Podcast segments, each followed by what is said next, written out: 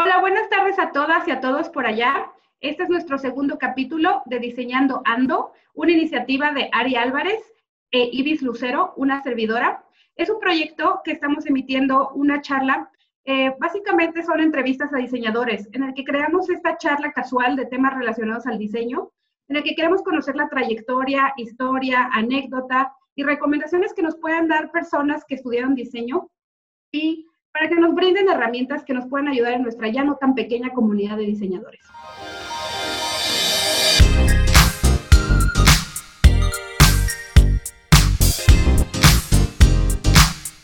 El día de hoy tenemos a una de las personas raíces y esenciales de este proyecto, que es Ari Álvarez. Hola Ari, ¿cómo estás? Hola, ¿cómo estás, Ibis? Yo también estoy muy bien, espero que tú también. Sí, sí, sí, muy bien. Pues bueno, para quienes no conozcan a Ari, Ari es una diseñadora industrial. Eh, tenemos ya un tiempo de conocernos y nos da mucho gusto hacer este proyecto. Y pues bueno, empezamos justo para que nos conozcan a las originarias de este proyecto. Y bueno, pues vamos a empezar, Ari.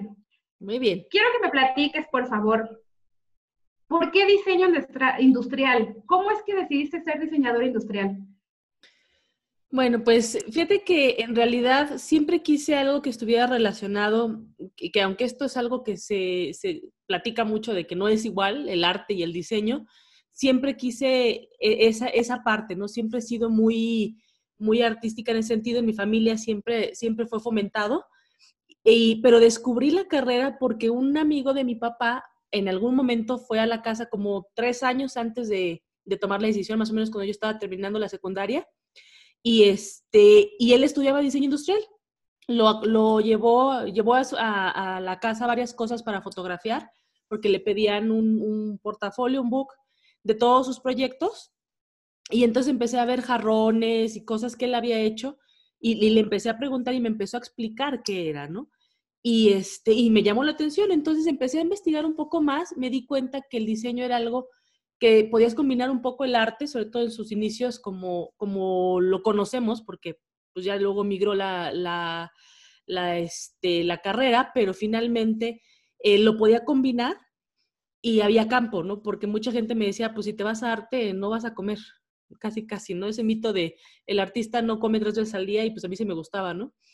Entonces, la verdad es que eh, esa era como una, una de las frustraciones que yo tenía y cuando conocí la carrera me gustó en la prepa, una de las, de las materias era justamente orientación vocacional y tenías que investigar de la carrera y fue a un montón de universidades, bueno, a un montón, las cinco que había. Cuando yo estudié solo había cinco eh, eh, eh, escuelas en México, en el, en el estado y en el distrito que la daban. Fui a las cinco y este, me encantaron, me encantó la carrera, me encantó todo y dije, sí, sí quiero y me fui encaminando toda la, la preparatoria para eso, ¿no? Entonces eras de las personas que dijiste, esto es lo mío y por aquí, por aquí voy. Sí, sí, sí. Pues bueno, ahorita que retomas un poco esta parte de las cinco escuelas, eh, pues la verdad es que en este momento tal cual, creo que me voy a llevar de tarea para indagar exactamente cuántas, pero no creo que sean más de diez. Este es ahorita, ¿tú tendrás por, ese, por ahí ese dato? Sí, son 17. Ah, ok, bueno, me equivoco entonces, pero bueno, mira, entonces eso habla, eso habla de que pues la carrera ha crecido y por alguna razón de, de algunos años para acá ya son 5 a 17 habla, pero ahora sí creo que son pocas. Uh -huh. Sí, de hecho, eh, cuando te digo 17 es porque muchas son filiales. Eh, sí. sí. puedes encontrar, por ejemplo, ya si lo ves como en diferentes campos, en diferentes formas, andan más o menos como alrededor de 60 pero opciones no hay muchas. De hecho, eso es algo que se me hacía muy curioso de diseño, porque diseño industrial era una carrera elitista. O tienes uh -huh. para pagar la carrera en alguna escuela privada, o logras entrar de, de, de churro a una, a una, escuela pública, porque pues también, o sea, no es un tema de, de conocimiento, es un tema de suerte el que entres a una universidad pública, ¿no? Entonces, de cualquiera de los dos casos, eres una persona privilegiada si logras en este país entrar a estudiar diseño industrial. Wow, muy, datos muy interesantes para mí. Oye, y ahorita retomando la parte justo de, este lema, ¿no? Que, de, que, muchos nos dicen o escuchamos esta frase de que eh, los artistas se mueren de hambre. Cuéntame, ¿qué es lo que más te daba eh, miedo al estudiar, ya sea al inicio o al final de la carrera? Pues fíjate que al inicio no me daba mucho, no me daba miedo realmente nada porque eh, ya había conocido mucho de la, de la, carrera y tenía muchas más posibilidades de, de desarrollo que el arte. ya, ya después que conocí también el arte, pues también cambió, ¿no? De hecho, ahorita tiene muchas posibilidades de desarrollo también el arte, pero en ese momento se desconocían muchas cosas, ¿no? Estábamos hablando de que cuando yo estudié, eh, pues Internet apenas en México estaba entrando, entonces así que dijeras, podías buscar, ver, la gente tenía sus cosas en las páginas de Internet, pues no, no es cierto. Entonces, muchas de las cosas que conocías eran por noticias, por revistas, y, obviamente el campo del arte estaba muy, muy bajo, ¿no? Entonces, en la carrera propiamente yo no sentí miedo eh, en particular. Eh, hacia la salida un poco, porque pues a la salida ya es lo de a de veras, ¿no? Ya, ya necesitas decidir el área. El tema con diseño industrial es que eh, se parece mucho a medicina en el sentido de que sales y de todas maneras, o sea, eres genérico, necesitas especializarte en algo. Entonces, la especialidad era algo que me, que me causaba un poco de, estrés y sí me preguntaba si yo, si podía trabajar rápidamente, ¿no? Yo veía que mis compañeros tardaban mucho. Entonces, uno de los miedos que yo tenía era si iba a trabajar de diseño realmente, sobre todo al principio. Sí, bueno, eso es justo algo que hemos platicado entre colegas, la parte como laboral. Pero quiero retomar un, poco como la parte de la carrera.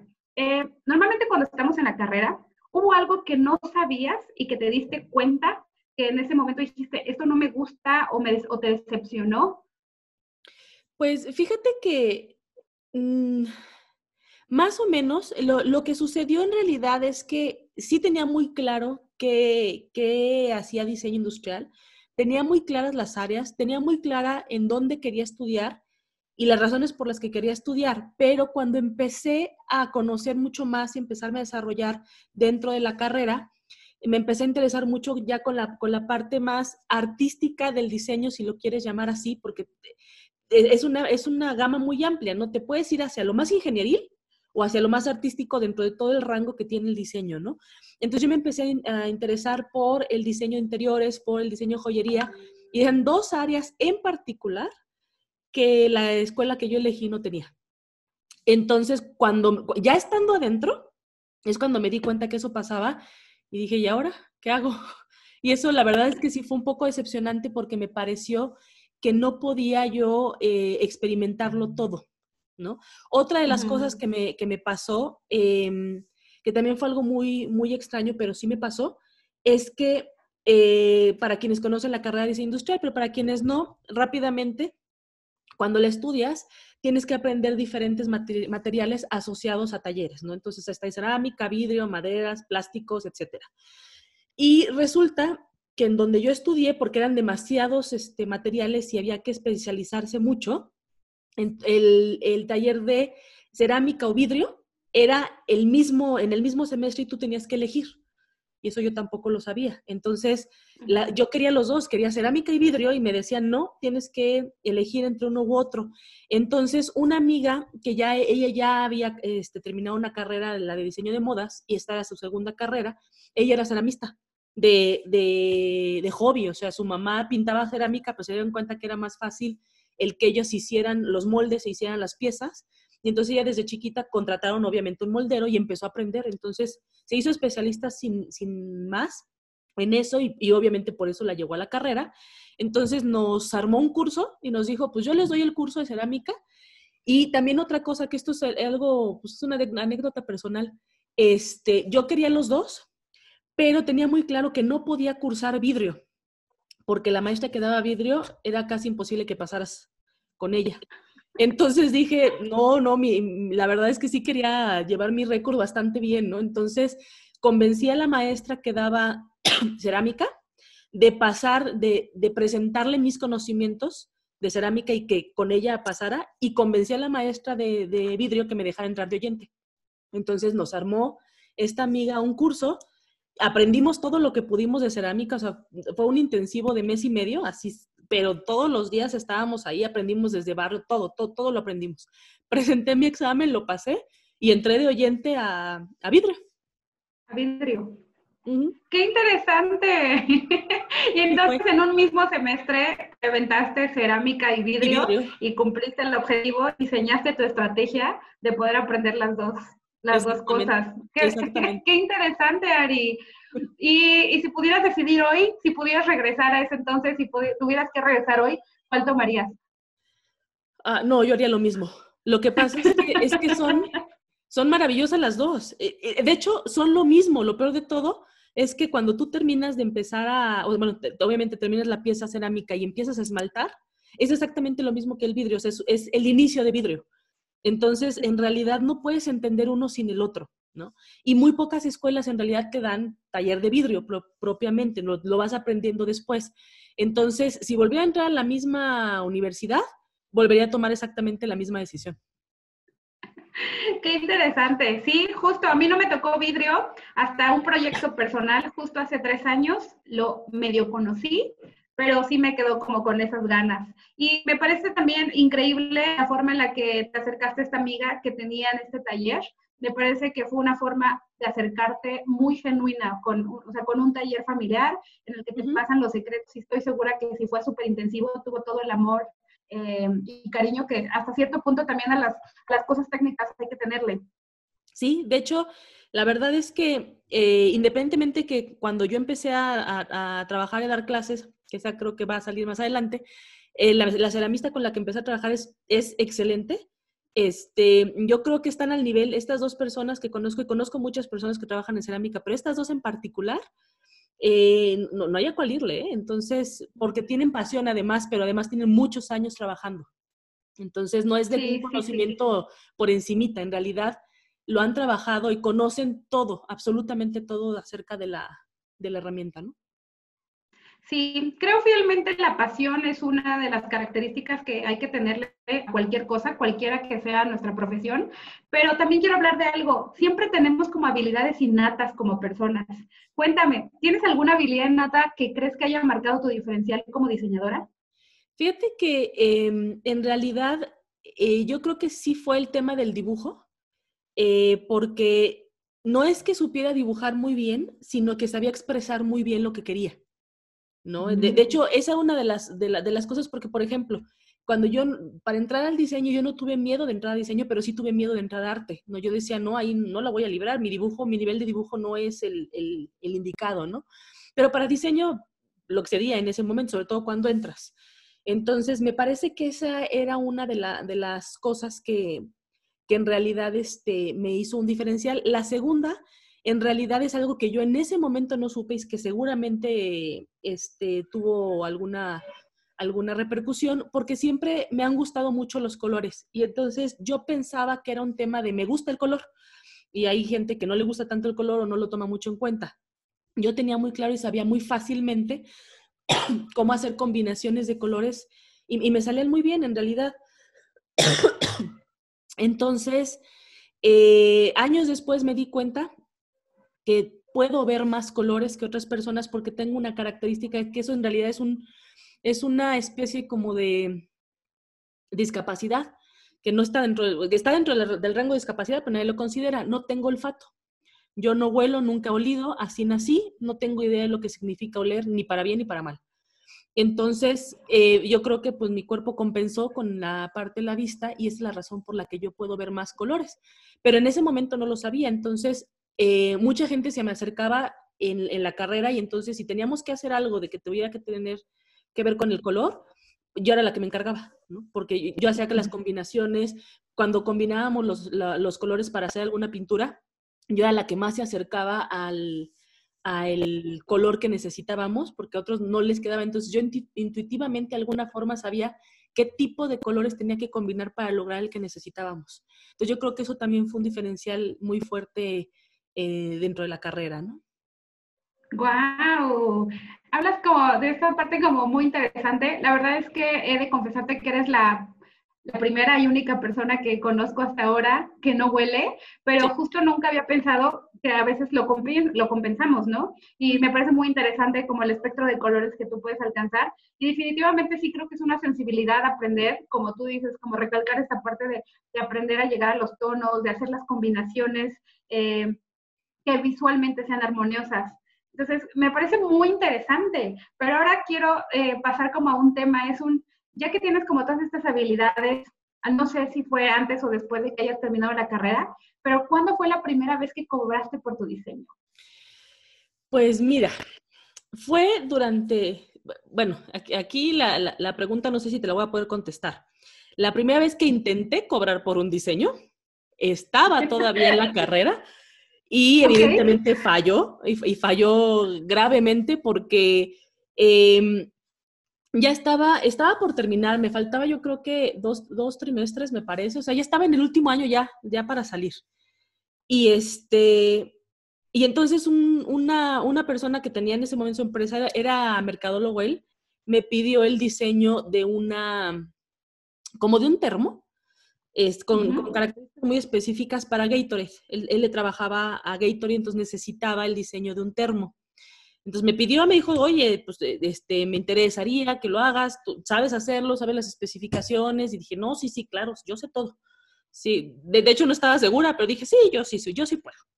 Y empecé, empecé a hacerle los renders, le hice varios, este, varias, varias opciones primero, ya que pasamos esa etapa, le hice los renders. Nunca hablamos propiamente de un, de un proyecto en el sentido de en qué momento me iba a pagar, eh, o si me iba a dar un anticipo, sino si se entendía, se sobreentendía que era a contraentrega. Yo entregaba todo el proyecto y entonces él eh, me pagaba, ¿no?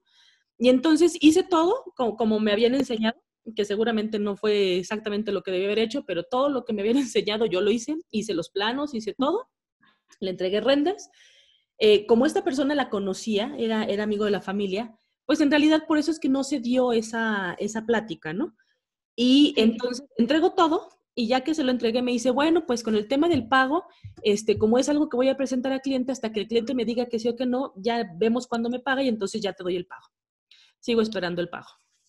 Entonces, esas cosas, además es amigo de la familia, que, que, obviamente varias semanas empiezas así como, oye, ¿y, qué onda? ¿Qué te dijeron? ¿Qué onda? ¿Qué te dijeron? ¿Qué onda? ¿Qué te dijeron? ¿no? Como después de cuatro meses me dijo, no, pues no se hizo nada con el cliente y pues ya no se puede pagar. Y así de, gracias, ¿no? Entonces, Muchas gracias por participar. Efectivamente. Y, fíjate que eso en realidad, bajita la mano, sí me frustró y sí me, sí me hizo tomar las decisiones eh, posteriores que tomé, porque a partir de eso, eh, de manera normal, de manera natural, un, un, diseñador va a intentar en algún momento de su vida emprender. Y la mayoría, la verdad es que sí lo intenta o lo intenta a la par cuando sale de la carrera. ¿no? O sea, sí lo intenta a la par, pero sí, sí como que hay una, una idea de vamos a agarrar experiencia. En mi caso fue, no, yo no quiero emprender. Yo mejor me empleo, o sea, alguien que me pague seguro mes a mes, que no dependa de si el cliente pagó o no pagó, o sea, que alguien me dé algo. Entonces, yo creo que esa experiencia sí me, sí me llevó a, buscar el, emplearme cuando yo salí de, la carrera, ¿no? Oye, y ahorita cuéntame una parte eh, que me quedó como la, la pregunta. Me decías como de que te daba miedo cuando terminaras de que tenías que especializarte. La verdad es que creo que eres de las pocas personas, o al menos de las que yo conozco, que tenían esta claridad de sé de todo un poco, pero me tengo que especializar. ¿Hiciste alguna especialización? Sí, de hecho la hice en diseño interiores, pero, pero justamente mi miedo era porque no podía experimentarlo en la, en la carrera. Entonces tuve que hacerlo por fuera, ¿no? Porque efectivamente no, no, hubo, no hubo opción. dentro de todas las cosas que yo experimenté, la que, la que no pude experimentar finalmente, pero era la que me quería dedicar en ese momento, pues era diseño interiores. Entonces, en esa fue la que, en la que terminé. Y justamente por, eso es que empecé a trabajar donde, donde trabajé, porque me pedían un año de experiencia para entrar a la maestría y tomar una maestría en, en pues no propiamente diseño interiores, sino en una de las áreas que tú mismo orientabas, ¿no? Entonces, eh, la, especialidad definitivamente la, pues fue diseño interiores, ¿no? Después tomé una segunda que no, no entró tanto como especialidad, o sea, sí, pero no, porque no, le, no se llamaba especialidad, pero finalmente me, llevó más de un año, que fue de joyería. Las, mm, las pues justo las dos, ¿sí? las dos que no pude lograr ahí, finalmente me especialicé en esas dos. Lo hiciste. No sé, pero a veces eh, tenemos como este patrón de comportamiento y creo que muy, muy, muy bien para ti, porque veo esta parte de que te habían puesto la decisión entre cerámica y vidrio y dijiste, voy a hacer, pero hago las dos. Y un poco como la especialidad también, ¿no? Querías eh, diseño de interiores y joyería y terminaste con ambas especialidades.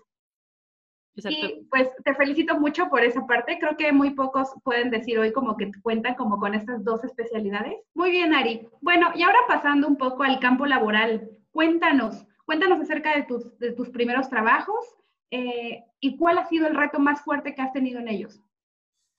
Pues mira, eh, básicamente eh, lo, que te decía de que yo me quería emplear, pues al final sí me empleé, pero solamente he tenido dos, dos este, trabajos, porque he durado varios, varios años en ellos.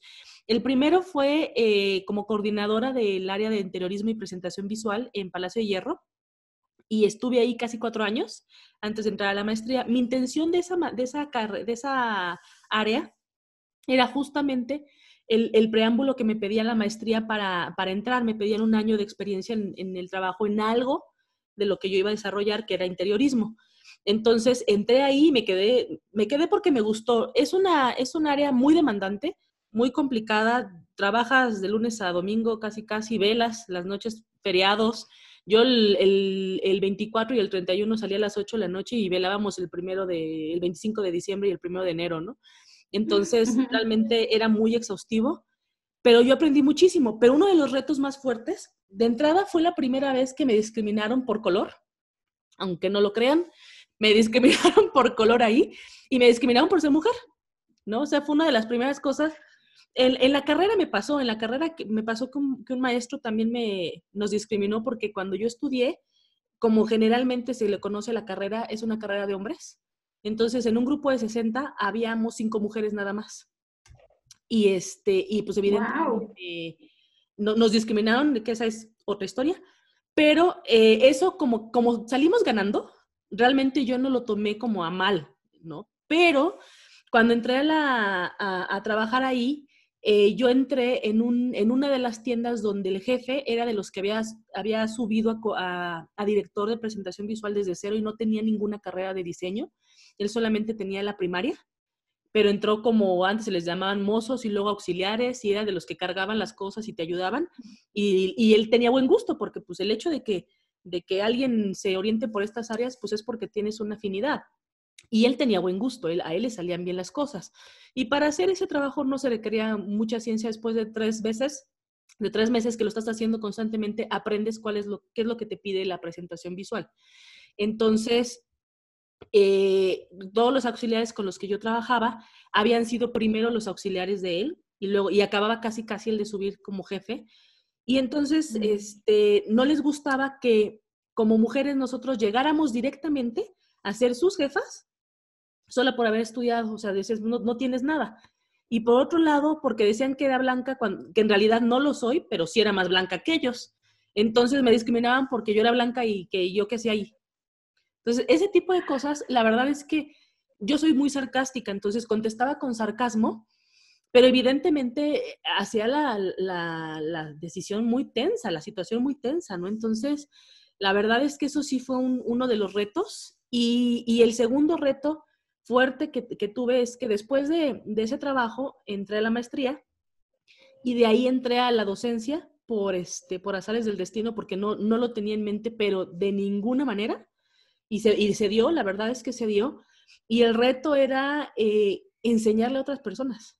Y, quedar como a la altura de, enseñarle a otras personas. Entonces, ese fue el, segundo eh, grande reto que tuve, ¿no? El, enseñar, finalmente. ¿Qué, historias, qué historias. Eh, a veces se dice, ¿no? Como esta parte de que solo los morenitos podríamos tener esta, esta discriminación, pero qué interesante que en tu caso fue como al revés, ¿no? Mira, me discriminaban de muchas cosas, ¿eh? También me discriminaban por religión, por, por la falta de religión.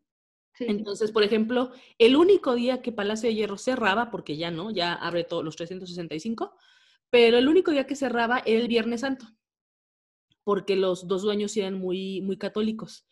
Y, este, y entonces mi jefe me decía, pues tú deberías de venir a trabajar porque tú ni crees en, en la religión. Entonces, insisto, como el sarcasmo me caracterizaba, le digo, perfecto, dile a la, gente de la tienda que abra y yo vengo. Entonces ahora se me quedaba viendo, le andas diciendo cosas que no sabes. Pero ese tipo de cositas eran las que decías, ¿en serio? O sea, nadie te prepara para, para que te digan esas cosas que te dicen, ¿no? Sí, claro, que justo esto, ¿no? Que a veces por más que les contamos a los chicos, hasta que lo vives en carne propia, o sea, en la vida real, en las cosas que te forjan el carácter, o en el de tengo que aprender a contestar sin ser agresivo, sin ser grosero, pero a lo mejor un poco tú tienes esta habilidad que dices, soy, soy un poco sarcástica y con este sarcasmo contesto. Sí, pero creo que no era tan bueno, ¿eh? ¿No crees que me, que me jaló muchos admiradores ahí dentro? Sí, tuve problemas por mi sarcasmo, pero no lo puedo evitar. No lo puedo, o sea, las, mi, mi boca, esa es otra cosa, creo, creo que eso sí es algo malo en mí. Mi boca abre más rápido que el cerebro. Entonces, de pronto mi cerebro dice, ay, ya la regó, porque ya abrí la boca. O sea, no, no alcanzo a controlar, entonces. Muy bien, Ari. Bueno, te llevas otro reto entonces. Sí. Oye, Ari, cuéntame, ¿alguna vez, ya que saliste de la carrera eh, todos estos años, ¿alguna vez dudaste de tu decisión de ser diseñadora? Sí, sí dudé y dudé dentro de la carrera. De, de hecho, ya que salí ya no. Dudé dentro de la carrera porque, bueno, más bien dudé en dos ocasiones casi al entrar a la carrera y inmediatamente de que entré a, la carrera. Porque eh, diseño industrial era algo que yo había encontrado como parte de, esa, de, esa necesidad de ser artista. Y, yo sentía que era como artista frustrada, ¿no? Porque no, me, iba lo más cercano. Pero de pronto cuando empecé a, este, a llegar al momento de, ya entrar, porque ya había tomado la decisión, ya había hecho todo, pero a entrar, encontré que ya diseño de modas, por ejemplo, sí era una carrera, porque antes, antes de eso, pues no era una carrera, seguía siendo un oficio. Y de pronto lo convirtieron en carrera y este, que, que ya había una escuela que la tenía como carrera que yo desconocía, pero en ese momento no me había enterado. Y la verdad es que empecé a dudar porque me gustaba mucho.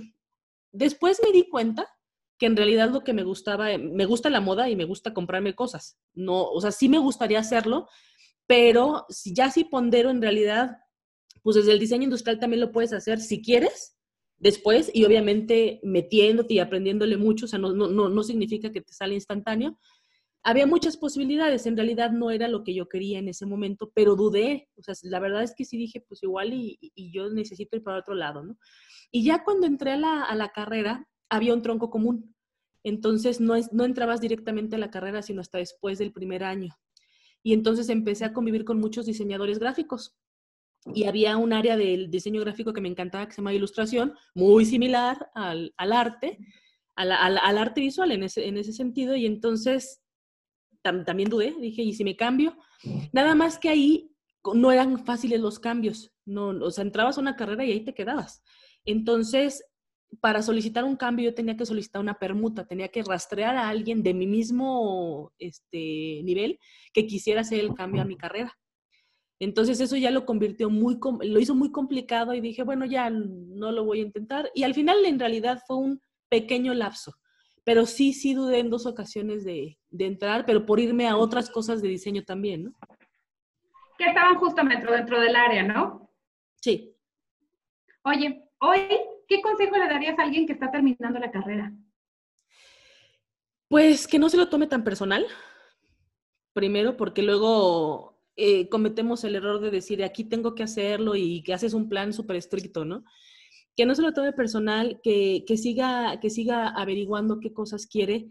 Em, la carrera no te lo da todo, ni tiene por qué darte todo. La, la, carrera, así como es, tiene que ser una embarrada.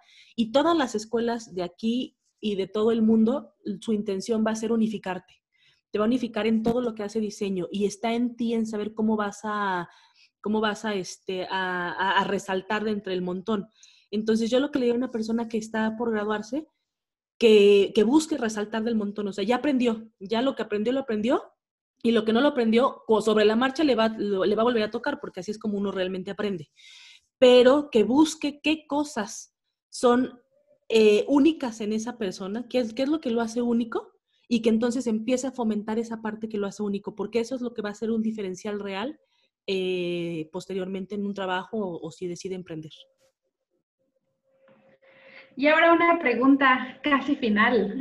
Si tuvieras un hijo y quisieras un diseño, ¿qué dirías? ¿Qué le recomendarías? Si tuviera un hijo y quisiera estudiar diseño, no, bueno, me encantaría. De, de hecho, la verdad es que sí lo he pensado, yo creo que sería sería la peor mamá en, ese sentido, ¿eh? Yo, yo creo que casi, casi si me dice que no quiere estudiar diseño, sí lo ando desheredando.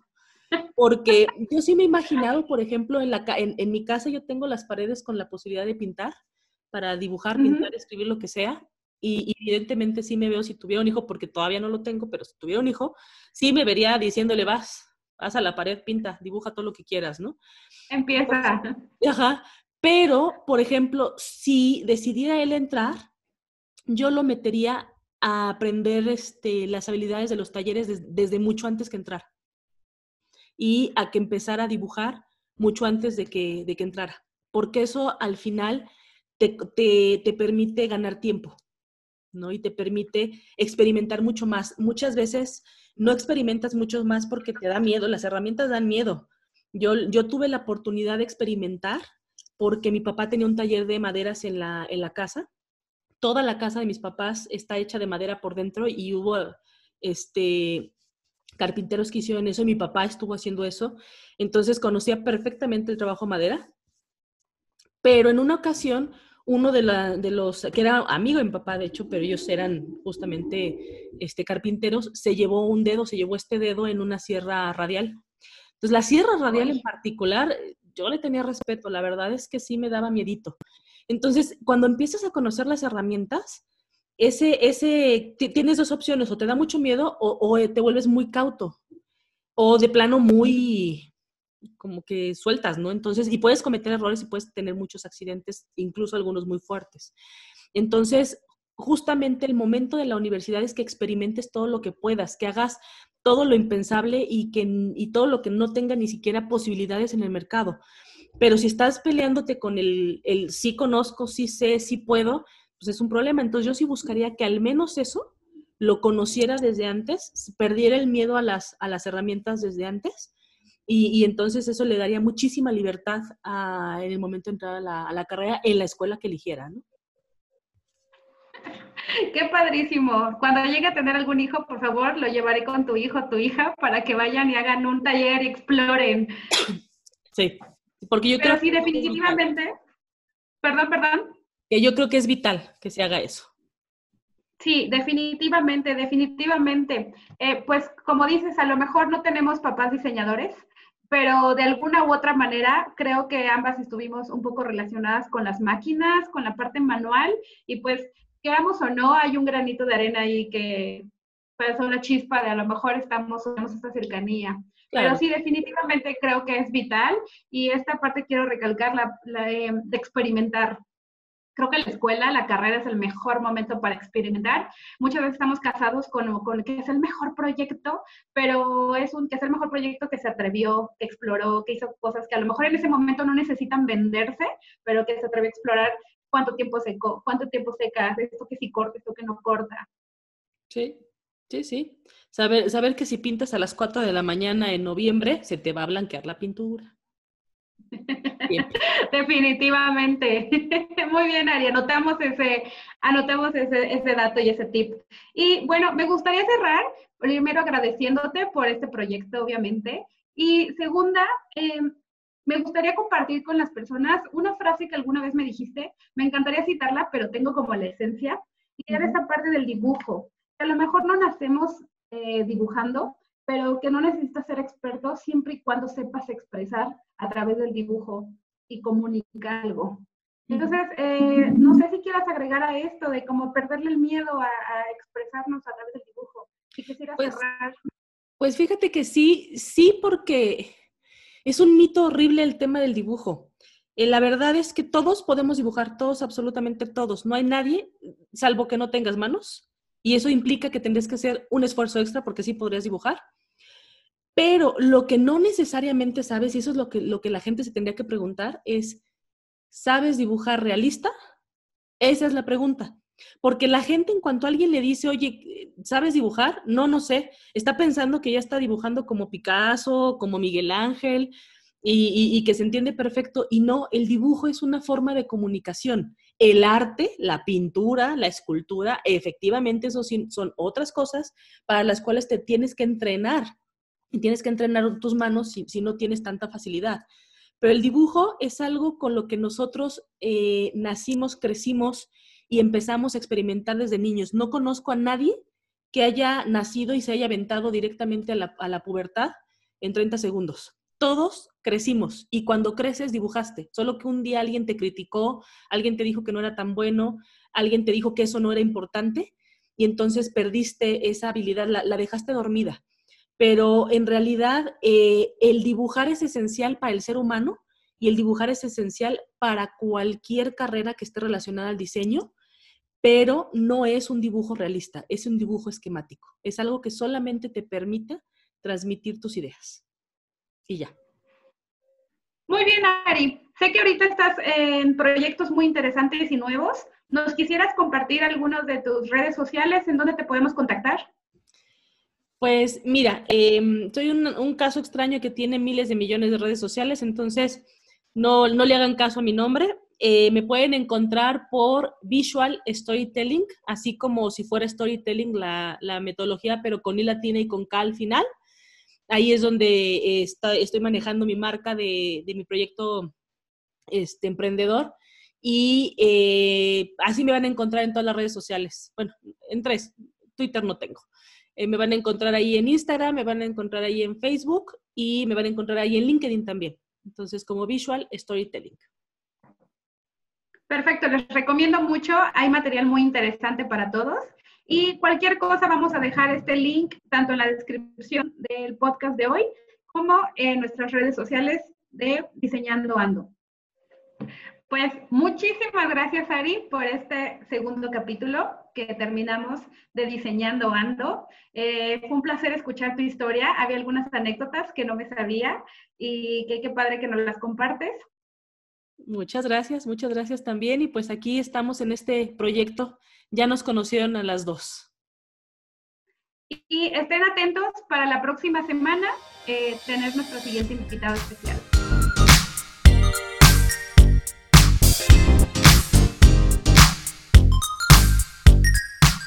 Ok, Ari, como nos encantan las preguntas extrañas a los diseñadores, por favor dime, material, color y objeto que, que serías tú si tuvieras que ser uno de ellos. Ok, mira, de material, híjole, lo que pasa es que también me han gustado mucho los materiales, pero yo creo que yo sería vidrio, en realidad. De cualquier color, la verdad es que mi color favorito es el morado, entonces también, de hecho, mi esposo me dice que mi color es así, o sea, que él me ve y que dice, eres como un color morado pastel. Entonces, creo, que literal soy un color. Y un objeto, eso también es algo que, que, de hecho, te lo puedo contestar bien rápido porque eso siempre lo he preguntado. Yo he dicho muchas veces que en mi otra vida debe haber sido un, un este, sillón eh, de esos así como garigoleados franceses con, con, con tela terciopelo y damascos porque me encantan esos. Un Luis XV. Un Luis XV, yo sería un Luis XV. Me encantan esas texturas, me encantan esos patrones. Eh, siempre, siempre ando buscando esas telas y siempre me las quiero poner encima. Entonces yo ya llegué a la conclusión de que yo fui un sillón en mi otra vida. Muchas gracias, Ari. Muy bien.